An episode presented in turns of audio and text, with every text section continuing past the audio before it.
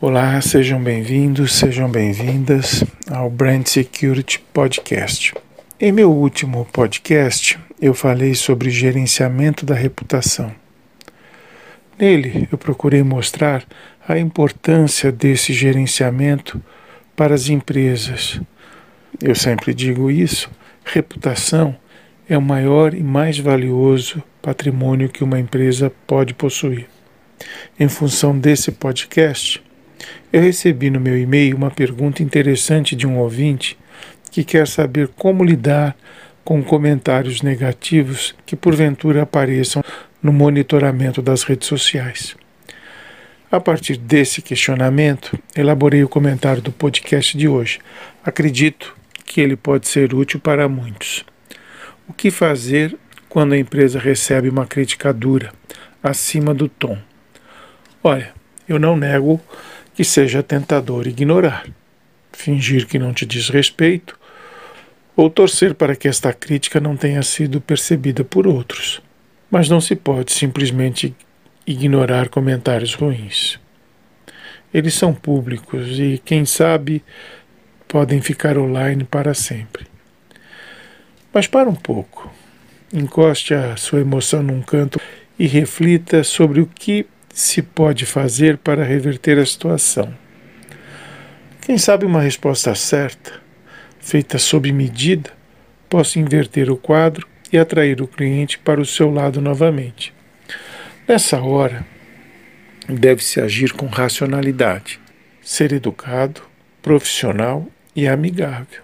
É, é isso mesmo. Nada de reproduzir raiva, mau humor, impaciência. O tom da sua resposta é muito, mas muito importante. E já adianto, não ajuda nada a tornar o caso pessoal e bancar o ofendido. Como já disse, mantenha a cabeça fria e tente chegar ao que realmente interessa. O cliente sabe, ele tem consciência disso, que nem todos os problemas podem ser resolvidos imediatamente. Mas uma coisa ele faz questão de saber que está sendo ouvido, que estão fazendo o melhor para lhe oferecer uma boa solução.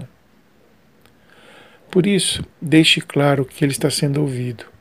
Se possível, diga o nome dele na resposta para que perceba que está sendo levado a sério e que não está tratando o caso com um robô. Essas interações humanas podem se tornar uma oportunidade para construir um novo e forte relacionamento com esse cliente.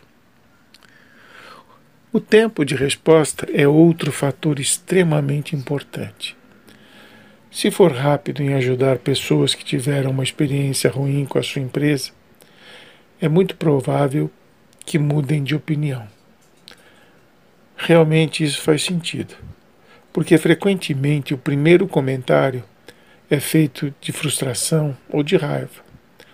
Por isso, mostre às pessoas que os seus comentários estão sendo ouvidos.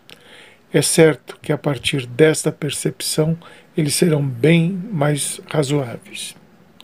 E, como já frisei no, no podcast Críticas Fortalecem, revisite-o, é interessante porque é um complemento desse. Use a reclamação a seu favor as críticas elas têm boas sugestões.